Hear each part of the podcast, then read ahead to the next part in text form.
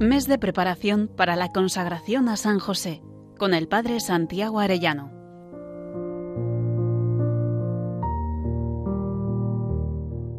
Muy queridos oyentes, dentro de siete días nos consagraremos a San José. Qué alegría saber que al unirnos a Él nos unimos de un modo especial también a la Santísima Virgen María, su esposa, y junto con ellos podemos ser más perfectamente consagrados al corazón de Cristo. Estamos meditando estos días en la vida interior de San José.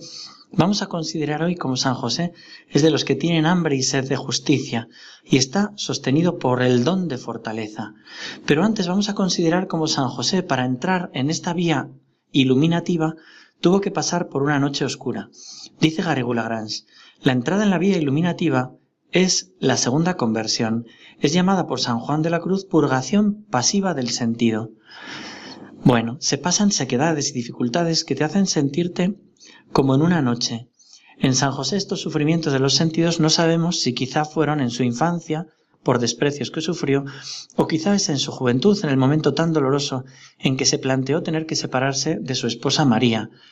Pensemos que fueron tres meses de sufrimiento que bien pudieron preparar completamente el alma del santo patriarca para dar el paso a la vía iluminativa, de la que dice San Juan de la Cruz, estando ya esta casa de la sensualidad sosegada, salió el alma a comenzar el camino y la vía del espíritu, llamada iluminativa, con que Dios anda apacentando el alma sin discurso, ni ayuda activa de la misma alma. Bueno, hasta ahí San Juan de la Cruz. Empiezan los dones del Espíritu Santo a actuar con mayor fuerza y de un modo muy superior al meramente humano, es decir, actúan al modo divino. Qué alegría para José verse inclinado hacia el bien con todo el ímpetu de su corazón. Nota una tremenda hambre y sed de justicia, y está en el más elevado sentido de la palabra, que consiste en dar a Dios lo que se le debe, y al prójimo por amor de Dios todo lo que le corresponde, en perfecta obediencia. Así le pasa a José, hasta sentir verdadera hambre y sed, y nota cómo Dios se le da como recompensa y cómo el amor dilata su corazón sintiéndose así recompensado y pleno. Mas para no perder esta sed, cuando el entusiasmo sensible se ha apagado, para no perder esta sed y esta hambre de justicia, en medio de las contrariedades y las desilusiones, es preciso recibir dócilmente las inspiraciones del don de fortaleza que impide ceder y dejarse abatir, y hasta levanta nuestro valor en medio de las dificultades. Así le vemos a San José, en medio de todas las dificultades que sufrió, con un deseo enorme de contentar a Dios y con una fortaleza grande para emprender todo lo que le pedía. Para nosotros tenemos que pedir también este don y esta bienaventuranza, queridos oyentes. Dice Santo Tomás que el Señor nos quiere hambrientos de esta justicia y que nunca nos sintamos hartos de ella en esta vida. Como el avaro nunca se sacia de oro. Dice él, estos hambrientos solo en la eterna vida se sentirán hartos y en esta vida en los bienes espirituales. Qué sed tan grande tenía San José cuando les saciaba, cuánto les saciaba conversar con María y con Jesús y a la vez esto aumentaba su sed y su deseo. A José a veces se le ha pintado o descrito como anciano débil y ya veíamos que de eso nada. San José es fuerte, naturalmente por su oficio de carpintero y sobrenaturalmente por vivir el don de fortaleza. Fíjense en la siguiente anécdota que nos cuentan los monjes de la abadía de Clairval. Un renombrado cirujano danés termina su oración de la mañana con esta jaculatoria. San José ruega por nosotros. Viendo la mirada atónita, me dice sonriendo, siempre tenemos necesidad de este gran traumaturgo. Por la noche le ruego a mi huésped que me cuente algunos hechos en los cuales San José intervino en su vida.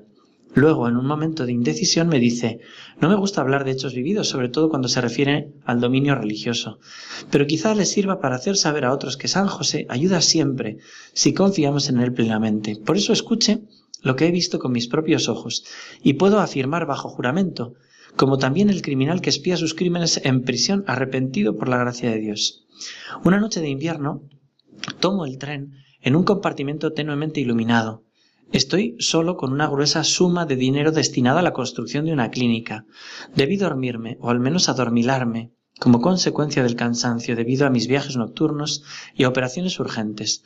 Yo no recobro la conciencia sino cuando una sombra silenciosa se lanza sobre mí y el individuo me aprieta la garganta. Imposible alcanzar la alarma, imposible deshacerme de él para pedir auxilio. Es un coloso que trata de meterme una mordaza en la boca. Pienso en San José.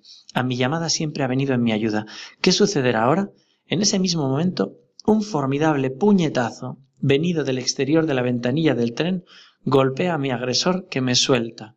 Nuestras miradas se vuelven a un mismo tiempo hacia el cristal, donde aparece un rostro, este rostro, y el médico muestra la estatua de San José que se encuentra sobre su escritorio.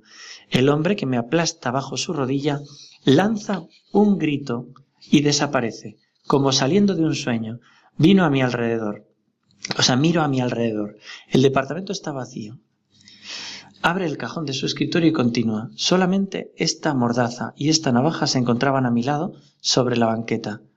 Yo había decidido callarme, pero he aquí que algún tiempo más tarde el mismo hombre por su cuenta se presenta en la prisión de reclusos para espiar sus crímenes.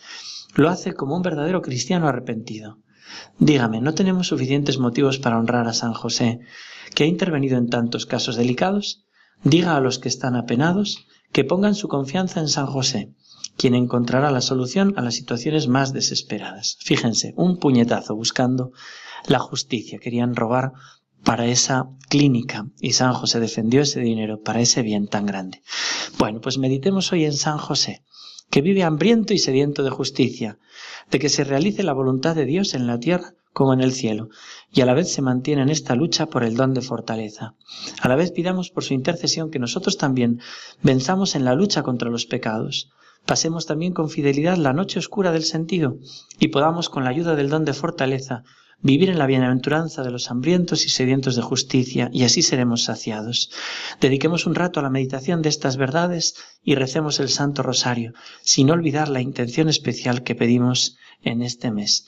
San José, esposo de la Virgen María, Padre y custodio de la Sagrada Familia, celestial patriarca del pueblo de Dios, ruega por nosotros. Que Dios os bendiga a todos vosotros, queridos oyentes, y hasta mañana, si Dios quiere.